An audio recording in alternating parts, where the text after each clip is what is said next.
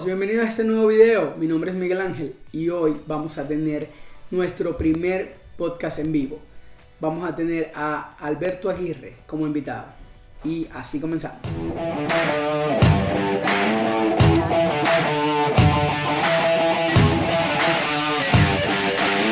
Vamos a entrar en materia. Acá está con nosotros nuestro amigo Alberto Aguirre. Oye, muchas gracias, Gracias, hermano, hermano, por, por recibirnos en tu Sí, casa. Este no. es nuestro primer podcast y quise tenerlo a él porque de verdad que es una persona maravillosa. Bueno, pero vamos a, vamos a entrar un poco en materia. A ver, Alberto, háblale un poco a la gente que cuánto tiempo tienes acá en Florida. Estamos en Tampa, Florida. Sí, estamos en Tampa, Florida. Bueno, no, gracias por la invitación, Miguel. eh, No, y no, agradecido. excelente, excelente. Este, yo no, agradecido. realmente poco tiempo, tengo seis años. Poco tiempo. Sí, ay, muy poquito, muy yo, poquito Yo tengo todavía. dos, yo tengo seis. Y ¿Cuál es poquito? Es mucho. Este, no, hay un poquito de camino recorrido, pero créeme que no es, Ah, fácil, bueno, no es difícil la adaptación. Ah, la adaptación bueno, no es pero difícil, no, yo cuando te conocí a ti, yo vi que tú conocías medio mundo aquí. Yo dije, Eh, esto, este es el alcalde de esto. No, no, no, no el alcalde, sino que en alguna oportunidad, en algún momento, ¿no? A mí me tocó, chico, en el año 2000, ir para México. 2000. En el 2000. Wow. Y entonces estaba, ¿Qué fuiste a traba- estaba trabajando con una compañía distribuidora de jugo. De, de jugo. Y entonces no conocía a nadie, me tocó lo mismo que, que acá, ¿no? Ajá. Cuando llegué. Y En entonces, México. en México. Y una persona muy conocida me dijo, ¿qué vas a hacer para integrarte aquí a la sociedad? Yo dije, no sé, yo te voy a dar un consejo. O te metes en un gimnasio, o te metes a estudiar algo, Oye, pero eso está genial. No, no, sí, Eso está genial. o te metes en un club social. Porque te voy a decir algo, porque de verdad que es una cosa, cuando uno llega a una ciudad diferente, uno no sabe qué hacer. No conoces Uno a no nadie. sabe- no, primero no conoces a nadie. Claro. Todo es diferente, todo es nuevo. Oye, pero no sabía esa técnica. Sí, me dio esas tres cosas. Me dijo, tienes que meterte en un club social, tienes que meterte a estudiar algo, Ajá. ¿ok? Alguna actividad que te permite socializar, la palabra lo dice. Por supuesto. ¿no? Entonces, efectivamente, yo llegué aquí y yo dije, Dios mío, aquí busco un amigo que tenía como un de Venezuela, que tenía aquí establecido como cinco años. Sí, para los que no sepan, bueno, Alberto es de Venezuela. Maracaibo, Venezuela. De Maracucho, mucho orgullo, la República. Independiente Maracaibo, sí señor. A, a mucha honra, sí señor. Y entonces, em, casualmente yo me vine en el 2013. Ok. Eh, acababa de morir el señor aquel innombrable. Ok, no, no, no, no ¿ok? lo nombremos porque y no entonces, queremos este, por supuesto, llegué acá y tuve muy buena recepción. Pues fui para aquel amigo este que te comenté Ajá. y me dijo, mi hermano, que la tengo. En ese momento estaban, ab- estaban abriendo un club social aquí. Me metí a estudiar clases de inglés. Oh, sí. Sí, claro, clases de Oh, inglés. pero estamos en Estados Unidos. que No lo sabe. Sí, sí, aquí, ¿Qué vamos a hacer? aquí sí lo sabe inglés. Este, Hermano, todavía lo machuco. Se te cuesta, te cuesta, me te cuesta, cuesta más, te me cuesta. Ahí me voy yo tarzaneando con ellos, conmigo, por ahí vamos, vamos, vamos a- afinándolo, ¿no? No, mentira, ya, ya es un largo recorrido y, gracias y uno aprende, gracias. Pero no, no me puedo quejar. Tampa, una excelente ciudad, me tocó llegar primero a Miami.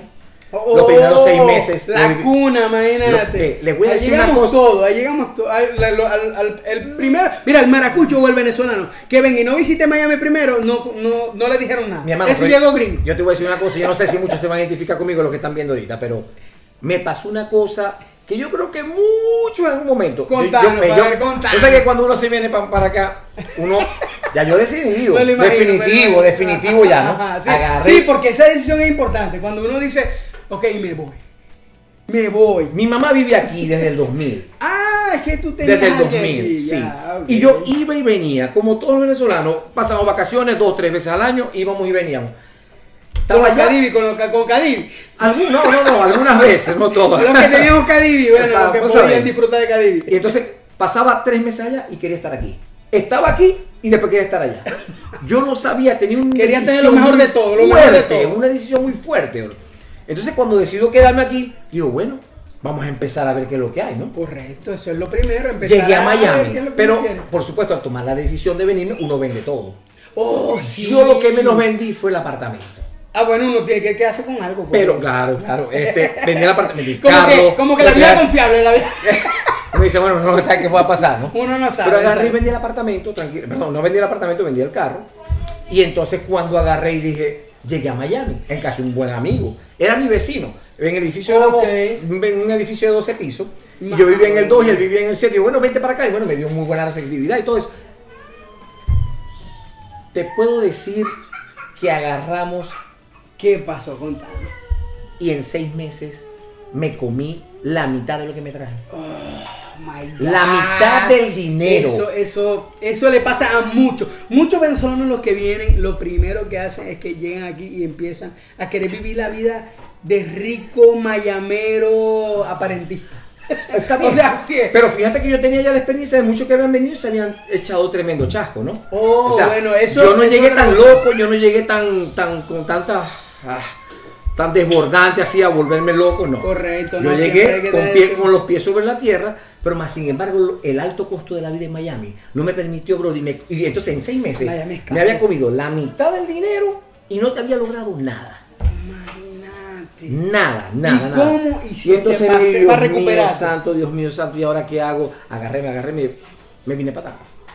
Es que, la para los que no saben, para los que no saben de verdad, porque hay mucha gente también que los que nos ven que pueden estar fuera del país, porque hay muchos, pero los que están todavía dentro del país tienen que ver que no solo existe Miami, o sea, No, Miami no, no, es la única, no, es el único lugar de Estados Unidos donde podemos llegar. Ese puede ser el primer punto. ya, Ese punto. puede ser un punto, pero es que Miami, para los que ya estamos acá, de este lado del charco, Miami es caro. Caro. Miami es caro para vivir, para comer, para, para todo. Hay gente que trabaja, tiene dos trabajos y no le alcanza. Entonces, también Miami, Orlando, Tampa, o sea, hay más, hay más lugares donde vivir. Me fui un mes por nada.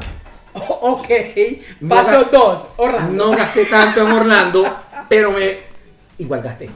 Es que se gasta. Turismo. Ah, Ese siempre. nivel de turismo todo es caro alrededor. Restaurantes, hoteles, el alto costo de la vida. Pero es que Ah, venimos con ganas de, de- de probar cosas diferentes. Claro, Eso es lo que pasa también. claro. Venimos y queremos ir para los restaurantes más cachudos. cuando veníamos, más- cuando veníamos de vacaciones. Ah, pero es que, pero es que ahí, ahí es donde está el cambio de mentalidad. Venimos de vacaciones, pero venimos a quedarnos. Entonces, venía a quedarte con la mentalidad de vacaciones. Como dice Emilio Lovera, el chiste de Emilio Lovera, no es lo mismo estar de turista a No, vivir. no es ese, lo ese es mismo. un cuento muy No, famoso sí, de él. sí. Ese- ese es un monólogo que él se tira buenísimo. Sí, yo lo, he- lo hemos oído, lo hemos oído. es Entonces, bueno, una vez conocí a un Bueno, me vine para acá con mi madre. Imagínate que yo venía para acá a visitar a mi mamá y yo no tenía a mis amigos acá. Yo tenía a mis amigos era en Miami y Orlando. Entonces yo venía por decir algo, yo me planificaba un mes y me- venía del mes una semanita con mi vieja. Y las otras tres semanas, Orlando, Miami, Miami, Orlando. Una locura. Carro alquilado. Ah, por supuesto. La vida rico. Eso era una la locura. vida rico. Pero mi hermano, ya cuando entonces decidí quedarme de realmente, pro, o- eh, Tampa, vi que Tampa era más asequible, todo. La vivienda, Sí, sí. la sí. comida. Sí, Teníamos los mismos- acá y tenemos los mismos atractivos que Miami. Tenemos una playa espectacular que se llama Clearwater que no le, no le, no le resta nada a South Beach. Y entonces a mí me gusta la playa mucho y dije, bueno, aquí, esto es. Es Probé. que, mira, a mí me pasó cuando llegué aquí a Tampa, que yo decía, mira, ¿qué hay de aquí? O sea, porque uno viene con la idea de Miami, ¿no? Pero lo que sí. llegas aquí y empiezas a conocer, como todo, como todo venezolano al principio, ¿qué vas a hacer? Uber, papi, o Lyft. Uber, Lyft. O sea, olvídate que no, que voy a trabajar en construcción. Eso déjaselo a otras personas. No es para nosotros. Me No es que no es para nosotros. Me quitó el sombrero con los de la construcción. Lo hacemos, compadre, pero eso es muy duro. Eso es muy mexicanos no le ganan a nadie Eso no le gana a nadie, papá, a nadie. Entonces, ¿qué pasa? Fenómeno. Nosotros, a nosotros dejamos los carritos, nosotros sentaditos manejando, llevando gente, trayendo gente, más bueno que el cual. Bueno, a mí, a mí me tocó, fíjate que a mí me tocó, chicos, el primer trabajo que yo estuve aquí, cuando me metí a estudiar, Ajá, en me metí inglés. en inglés, me metí en una, una- en una escuela aquí que pagaba 50 dólares los seis, los seis meses, el semestre ¿Qué? costaba 50 dólares. Malvado poder, ese no, no existe ahorita. Vale, todavía está ahí, todavía está ahí. Pero entonces eran, y no podía faltar cinco veces porque si faltaban cinco veces te votaban. Perdías el, el, el semestre. Perdía el semestre. Entonces ahí conocí un colombiano, buena gente. Imagínate, ey, éramos 40 estudiantes. De los 40 éramos 40, eh, 35 cubanos recién llegados. Buena. ¿Ok? Un brasilero, dos colombianos, el otro no me acuerdo de y yo. El único venezolano era yo. Buena. Y entonces, Te compadezco, te entonces los cubanos tenían su grupo, muy buena Su gente, grupo, cubanos, son muy buena excelente. gente, sí, no. Ellos se apoyan mucho. Definitivamente Muy- son De verdad buena que son gente. personas que se apoyan mucho. Entonces yo hice buena empatía con los colombianos porque me gusta el vallenato. Claro, y entonces empezamos ¿sabes? con el vallenato, la cuestión Maracaibo, tal, pegado allí De a la frontera. muy bueno. Y entonces empezamos a conversar tal, y hicimos buena empatía. Uno de ellos estaba trabajando de valet parking en el Tampa General Hospital. Oh, imagínate, Y yo en el downtown. En el downtown. Y él llegaba todos los días con uniforme porque desde ahí se pasaba para trabajo. Ah, bueno. Y entonces cuando se pasaba al trabajo yo lo veía a él y yo lo veía cómodo. Yo, este... Cómodo. No, Cómodo. cómodo, no, no como doblado, pero lo veía cómodo. Yo, este, coño, hermano, tú me puedes dar un chancecito ahí. Yo quisiera trabajar con. ¿Cómo no? Claro que sí, papi, pero yo no hablo inglés. Se necesita mucho inglés, no chico, un nivel básico. Es más, el jefe mío se llama Scott. Gringo. Scott. Scott. Scott, Más gringo no puede ser. Más gringo no, Sí, imposible. entonces le dije, ay, ¿cómo hacemos?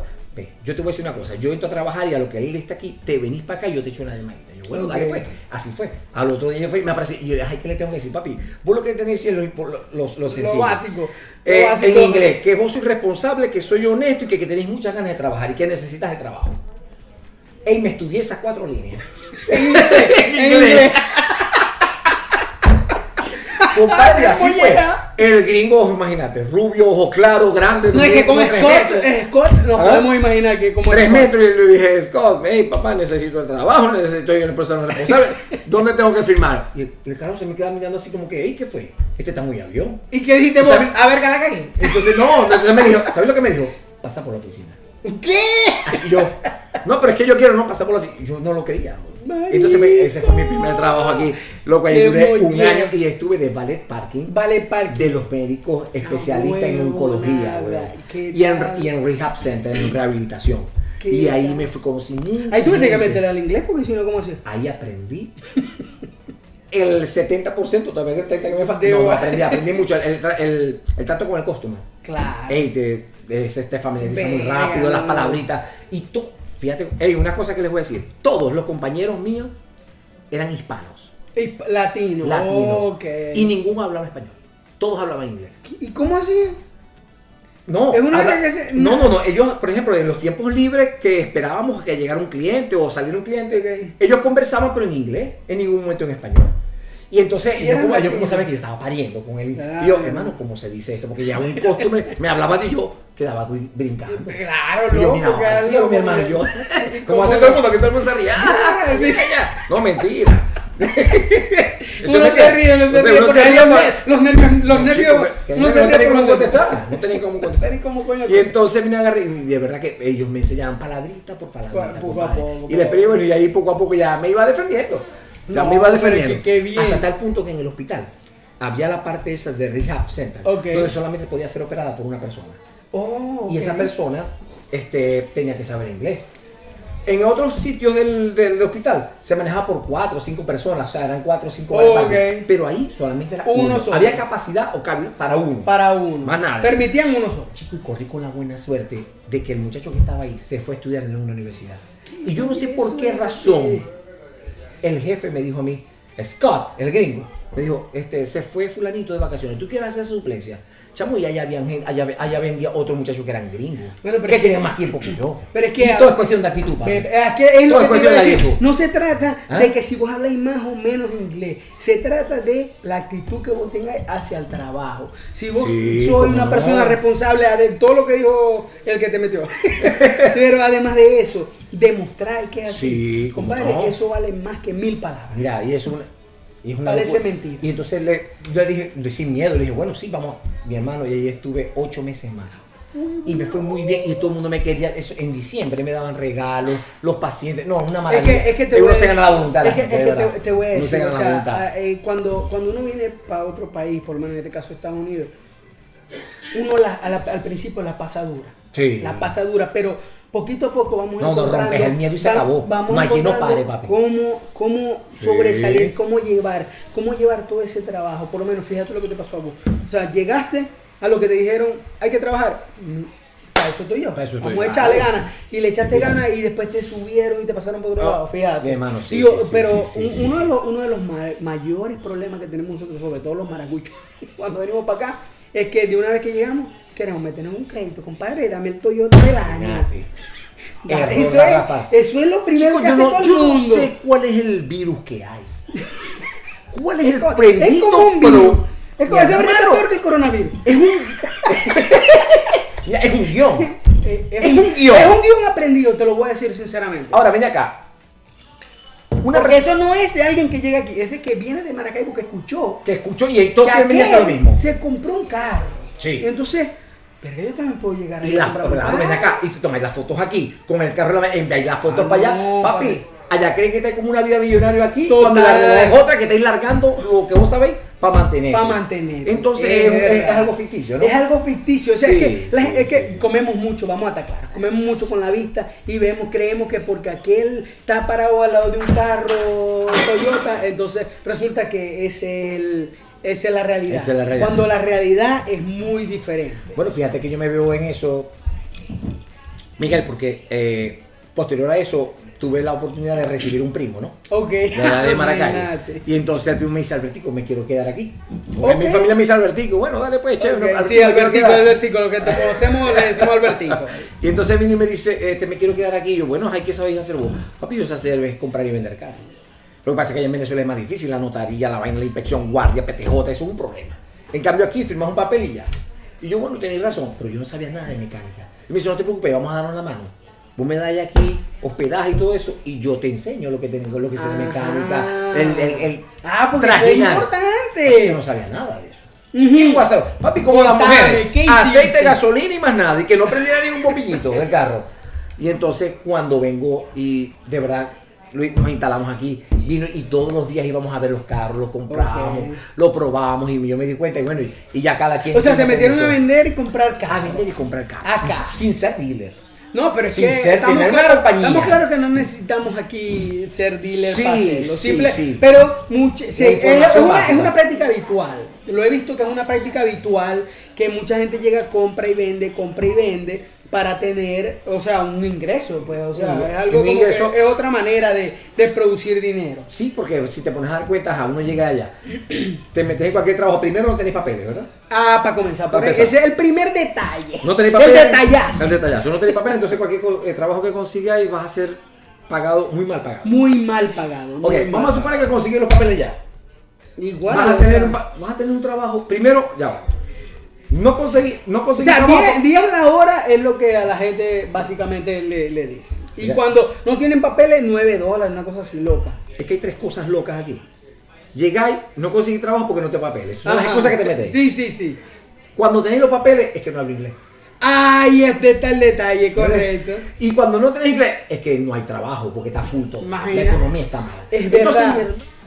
Entonces, cuando llegamos aquí, Mm. tenemos ese chip horrible de que las cosas son iguales como las vemos a los demás. Como les vemos a los demás. Porque es que No. es mentira que nosotros lo vivimos en carne posta. No ese es el principal choque que uno tiene aquí. Llega y querés hacer la vida que tenías allá y si no te sacas el chip y te metes el de aquí, mi hermano, Es vas a sufrir. Es verdad. ¿Cuántas Porque personas no se es- fueron con la tabla en la cabeza y se es- devolvieron porque no y se es que es adaptan? y es que- exacto, es que la adaptación es diferente. O sea, tenés que aprender nuevas cosas. Otro estilo de vida. que- Tenés, o tenés que vivir y aprender el estilo de vida de aquí. Miguel, Eso no es lo mismo. allá fuimos abogados, ingenieros, Lo que médicos. sea. Aquí vinimos a hacer otra cosa. Entonces, si no estáis conscientes de lo que está pasando, mi hermano, de lo que Sí, te vas a sí, enfrentar, si supiera que eso, eso, eso me pasó, ¿no? Porque bueno, una de mis experiencias acá en este país cuando llegué fue que eh, tenía que cuidar caballos de carrera. O sea, muy pocos lo saben, pero tenía que cuidar Preparador. Eh, Sí, o sea, cuidar caballos de carrera y prepararlos para las carreras. Imagínate. O sea, es una cosa. Yo en mi vida en Venezuela había, había estado tan cerca de eso. Y entonces, cuando tú llegas aquí, si no te adaptas, y una de las. pero, o sea, el problema no es lo que hacía, sino el pensamiento que tenía. Cada vez que tú estabas diciendo, o sea, yo me gradué ¿Y me jodí. Para llegar a esto, no puede ser. Ajá. Tengo que. Y entonces. Claro, es, es nuestro, es, nuestra misma, es nuestro mismo deseo de superarnos. Claro, claro, Lo que claro. nos hace salir adelante. Pero hay que vivir primero ese, no es proceso, malo ese proceso. No es malo, no es malo. Hay que vivir ese proceso. Pero hay que vivirlo, hay que pasar por él. Ajá, nos contabas entonces que empezaron a comprar tú y a Bueno, el primo, ya empecé a aprender, a aprender del primo, de los carros, lo que hacía con los carros y todo eso. De primo, yo voy a hacer esto, pero me voy a abrir. A mí siempre me ha gustado hacer mi parte de independiente. Estamos, estamos en la misma, Eh, estamos en la misma. Porque la, también sociedad, la sociedad es un matrimonio. Y entonces hay Sociedad cosas que no van- hay cosas que no me van a gustar y a lo mejor no le van a gustar. Entonces, para no caer en conflictos y problemas, todo el mundo, A veces, va- a veces, feliz. a veces también lo hacemos porque también conocemos a veces a, a los personajes. A los ¿no? entonces, entonces, bueno, es lo que uno dice. Pero está bien, o sea, eso es parte de cada quien. Para que tú tengas una sociedad excelente, la persona tiene que ser como tú, como uno. Eso me lo enseñaron a mí. Sí. Si tú quieres una sociedad, tienes que tener las mismas proyecciones, las, mi- la Las misma mismas metas, lo mismo- ganas, claro, hambre que tú tienes. Porque uno puede ir a 80 kilómetros por hora, 80 millas por hora y el otro va a 50 y vas a arrastrar. O aquel te va a empujar. No, mi hermano. Es Así así, no es así. No, Eso pero es que es eso, verdad. eso es como, como el que monta un negocio, ¿no? Por ejemplo, una, una peluquería. Y entonces está el peluquero, el barbero, que tiene la experiencia, tiene la clientela, pero está el de los cobres. Es correcto. Ajá. Y entonces el de los cobres le dice al peluquero, mira, este, vamos a montar una sociedad. Bueno, dale pues, vamos 50 y 50. Negativo, hermano. No, ¿por yo, qué? estoy en, yo estoy en contra de esa vaina. ¿Por qué? Porque los ¿Por dos tienen Eso es razón. interesante eso. No sé, es lo que me ha dado a mí. No, no, está bien, está en un punto de vista muy, muy No, es un punto de vista muy particular. Lo he visto. Los dos tienen razón. El que está poniendo los cobres y el que tiene la experiencia. El que está poniendo los cobres no puede. ey, si no hay cobre, no hay infraestructura. Es correcto. Sí, y, si sí. no hay, y si no hay experiencia, no hay negocio. No hay negocio. Sí, la- las Eh, dos partes Las dos partes se Las necesitan. dos partes son importantes. Entonces resulta, chicos, que el que pone la plata no va nunca por el negocio. Y el que está al La mayoría ahí, de las veces. La mayoría de las veces, el que está ahí dando la cara por el negocio es el peluquero. de la barbero, experien- el de la experiencia. Y el que tiene que tener la experiencia. Entonces, el, el de la experiencia empieza a ver de que al final de mes, al cierre de cuentas, es mitad y mitad. Es verdad. Y eso es justo. No, bueno, No, no, él de verdad es justo. Él dice, no, yo estoy aquí sacrificándome, chicos, de lunes a sábado, a lunes a domingo. Mi tiempo, Mi correcto. tiempo. Y aquel solamente lo que hizo fue poner la plata. Es verdad. Y no está haciendo nada. Es verdad, es verdad. Pero si aquel no hubiese hecho esto, no hubiese montado el negocio. Entonces, es una cosa, ¿no? También de, de saber en dónde estoy parado. Yo pienso que un porcentaje, un 70-30, 70 para que trajo la clientela, que está dando el día todo el- y el 30% que yo puse la plata, que al final no estoy yendo. Es una cuestión de sincerizarse. pero, pero es, lo, es lo que pasa, porque también hay, hay aquellos que invierten la plata y están. Hay otro que O sea, no trabajo, no hago lo que sabe hacer el peluquero, vamos a poner este, este ejemplo, pero estoy ahí todo el tiempo, estoy en la caja, estoy viendo cómo está el proceso, estoy ahí. Está, ok, está, está dando un apoyo moral. Bueno, puede más así. ¿Y la clientela va por quién? Mira. No, por, el- por el, por Por el el de la barbero. experiencia, por el barbero. Esa es la cuestión. claros, estamos claros.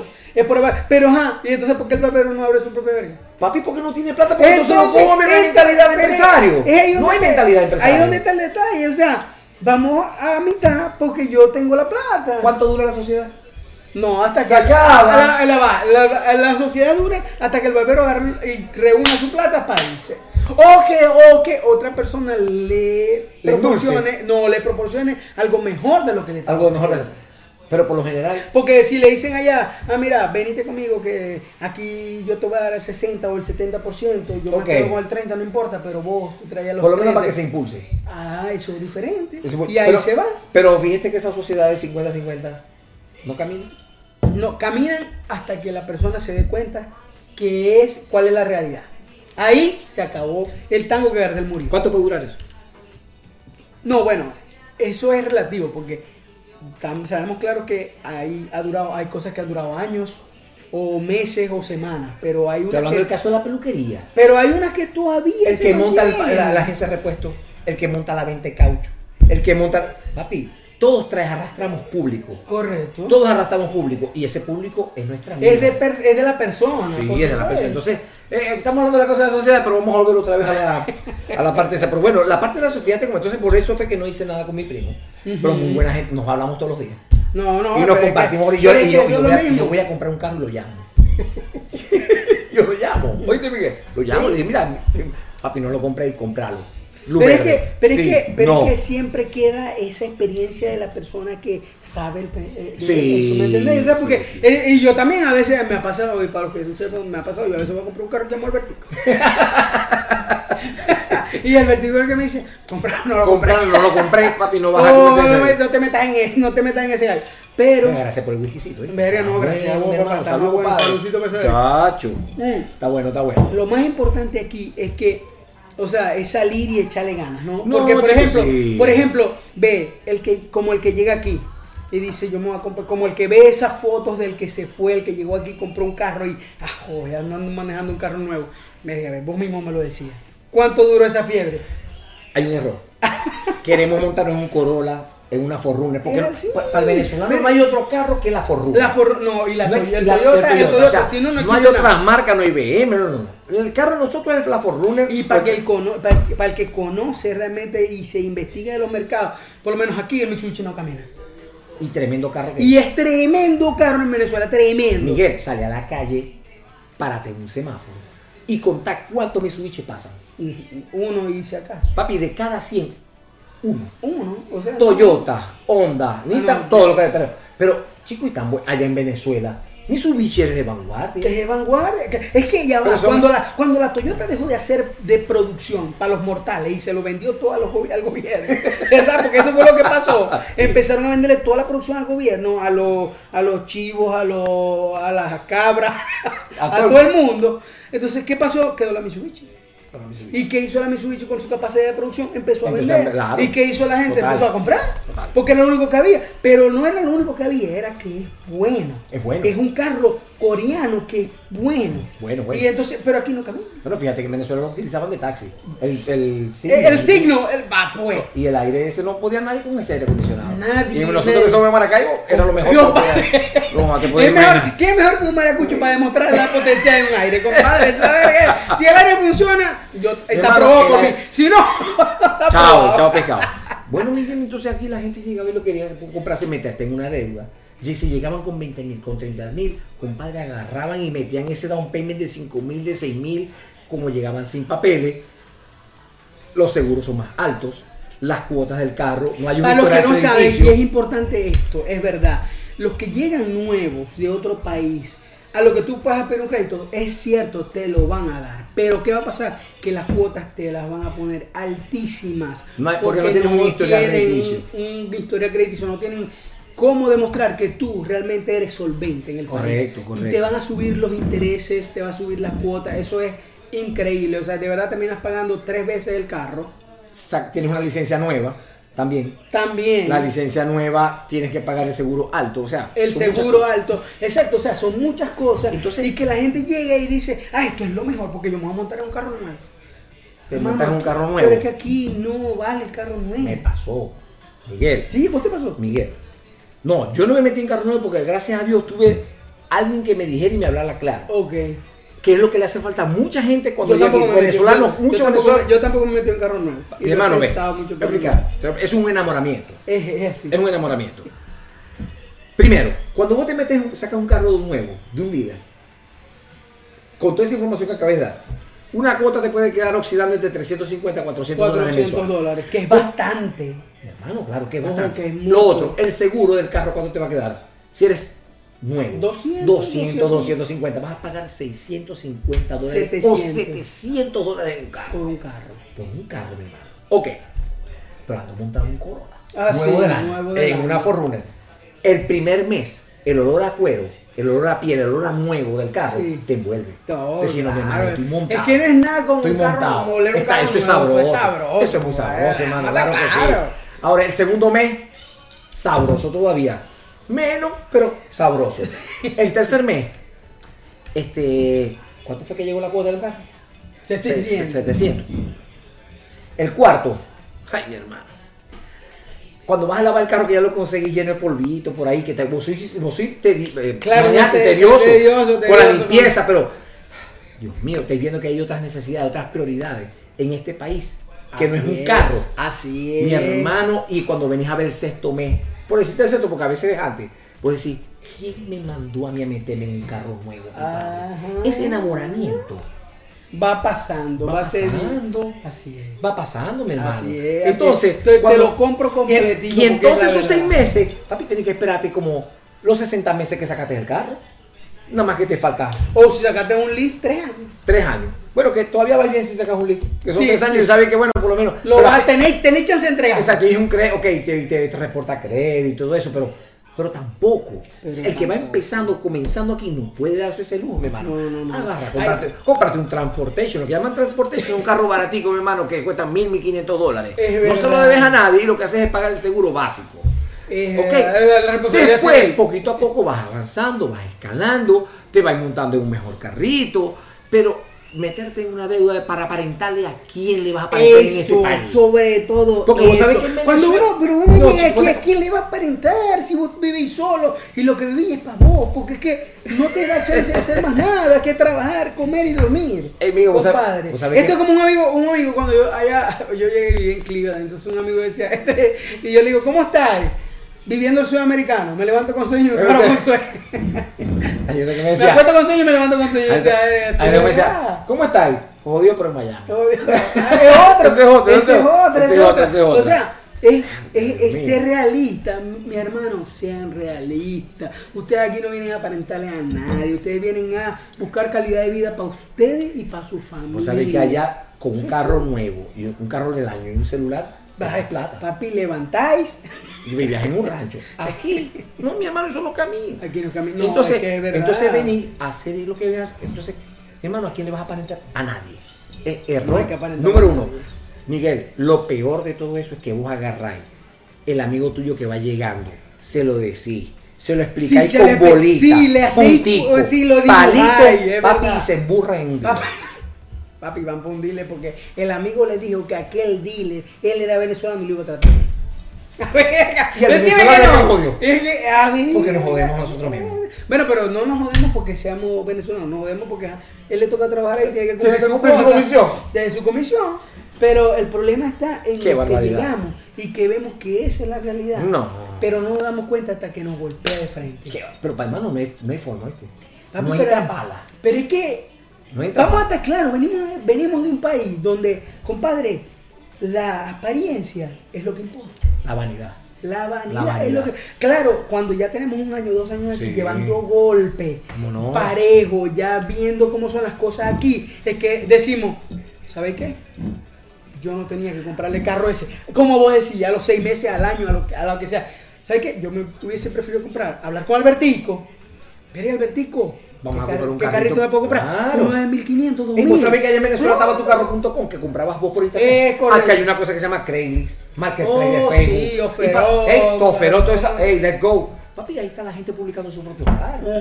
Y, y sabes lo mejor, negocié con él, revisas el carro, todo. O sea, Y, ese- y eso, es otra, y eso es otra cosa que estaba viendo, que no, o sea, tampoco puede comprar el carro a cualquiera. No, te- tenés que hacer Porque, que la experiencia. sí, claro. porque, porque es que estamos en Florida, vamos a poner un ejemplo, pero es que no todo el mundo es igual de honrado que vos. Coño, gracias, y- hermano. y- Gracias, hermano. Gracias, gracias por lo que me. Y, ¿Ah? eh, sí, no, de verdad que sí, sí, súper honrado aquí hermano, pero, eh. pero, o sea, no todo el mundo tiene esa mentalidad de que, ok, te voy a ayudar o quiero comprar un carro o yo lo vendo porque simplemente tengo la oportunidad de comprar otro nuevo, no, sino que lo venden con problemas también. Entonces, lo venden con problemas, o sea, lo venden con las millas ¿Cómo, adulteradas. cómo- ajá, cómo apre- cuáles, ¿Cuáles son los, los puntos que uno puede ver cuando va a comprar, que, para comprar un carro usado? Eh, ¿A, a vos qué te ha pasado? Ah, me ha pasado que a mí me encanta comprarle a personas, por supuesto. Directa, o sea, no a dealer. Sí, no, dile no, a dile no, obvio, obvio que no. Pero yo compro, por ejemplo, porque los dealers compran en la subasta, porque ellos tienen como entrar a las subastas aquí. Ok. Pero cuando yo voy a comprar una persona, primero, este, mm, no me gusta que la persona me hable mientras me está vendiendo el carro. Mientras Oh, más me habla, ah, más, más escondido tiene, sí, más guardado tiene. Ajá, esas son tu- esas son tu- como tu sí, estrategia. Sí, sí, sí, no. Entonces yo vengo, reviso el carro y yo no le presto atención a lo que me está diciendo, nada. Este, hay, hay, una aplicación que se llama Carfax Ajá. que es buenísima. Que Ese es ese- eso es- te dice el historial del carro. Tú Mm. colocas el VIN number o el serial del carro. Oye, yo creo que esto va a tener piqui si tiende. Yo creo que aquí va a venir otro video. va- o va- no, no, otro video de nosotros explicando todo esto. Sí. Porque, porque de verdad que hay mucha gente que viene y quiere saber cómo comprar Entonces, un carro. ahí está el historial del carro. Entonces, a vos no te interesa lo que te está diciendo el que lo está vendiendo, porque ese sí te está diciendo la verdad. ¿Cuántos dueños tu- tuvo? ¿Qué, qué, eh, ¿Cuántas entradas y salidas tuvo el concesionario? ¿Cuántos accidentes? Importante. Las millas. No, las millas son. Porque vos sabés que un carro- Aquí, la- aquí, la- o sea, uno en Venezuela no comía mucho con los kilometrajes. Vamos a estar claros, porque uno No, compra pero un sin carro- embargo era punto de referencia, sí era punto Sí, de referencia. siempre, siempre es, pero me refiero, pero es que no es que si es uno o lo otro, o sea, si el carro se veía bonito, estaba bien, te de una buena venía de una buena procedencia, uno decía, chale plomo. Pero Sí. aquí uno no se puede confiar de los carros. Los carros que tengan, no, pues 80 mil millas. O sea, uno tiene que... 80 mil millas es del año 2002. Uno tiene ¿Cómo que- es esto? No, esto no Ah. cuadra, ¿no? Esto no cuadra. Ay, Entonces, ¿cómo, ¿cómo se hace ahí? Bueno, entonces, no, simplemente yo agarro, tengo ese- esa aplicación, Ajá. que es muy fácil de accesar. Pues de- accesar. después la explicaré. Sí, claro. entonces uno viene, ah, no, este, este carro está bueno, este carro está malo, chévere. Y de ahí en adelante, chequearle el motor, la transmisión, unas- Otras cositas, correcto. Pero realmente comprar en la calle es bueno porque tenés la facilidad de poder estar tú a tú con el cliente y negociar. Correcto. Sí, Negociar. siempre negociar. Negociar, el carro Yo he visto mucho eso, yo he visto mucho eso, que a veces la gente publica algo, por lo menos a mí me pasó, Yo estaba vendiendo una camioneta, entonces yo la vendía en X precio. Pa- Vamos a poner un ejemplo, 4 mil. Y entonces la gente decía, te la compro en 2 mil. O sea, No ¿por, la- qué, ¿por qué la gente ofrece ese tipo de, Sí, de, de precios así, a- a- o sea, al albedrío? O sea, sin, si yo lo estoy vendiendo en 4 mil, ¿por qué ellos me ofrecen 2 mil? O sea, le van a poner precio a tu El-. Exacto, ¿por qué le ponen precio a mi No, producto? venía acá y sin verlo. Y O sea- sin haberlo visto. Y es lo peor, o sea, solo por la foto que uno puede publicar. bueno, vos sabés que está la oferta, la demanda y todo es válido, pero ahí es donde está tu punto de referencia. Mi hermano, ¿cómo vas a ofrecer algo si no lo habéis visto? Es y ahí lo matáis. Y no te vuelve a escribir. es verdad. Entonces, No, esa- yo, yo eso le dije, ok, no, gracias. yo no, yo no me caigo por la rama, yo Mi- digo no, gracias. Mi esposa a veces me dice que yo soy muy odioso. Yo eso no, ahorro tiempo y esfuerzo. Es porque hay gente que viene con preguntas por favor. Es verdad, demasiado, es demasiado capciosa. Es verdad, no, la no, gente, no, la gente, la es como, o sea, lo que pasa es que, bueno, nosotros no estamos acostumbrados a eso en Venezuela, a pesar de que somos como somos, porque nosotros, nuestra cultura es un poco fuerte, ¿no?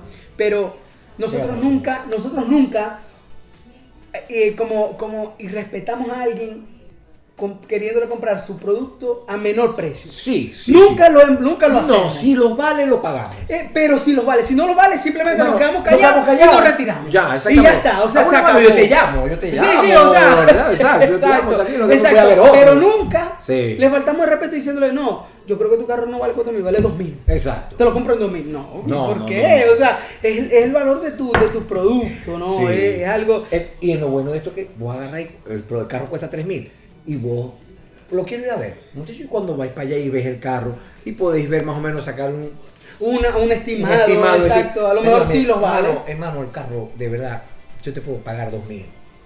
Le quité mil. Entonces el tipo dice, no, pero ya va, te fuiste muy abajo.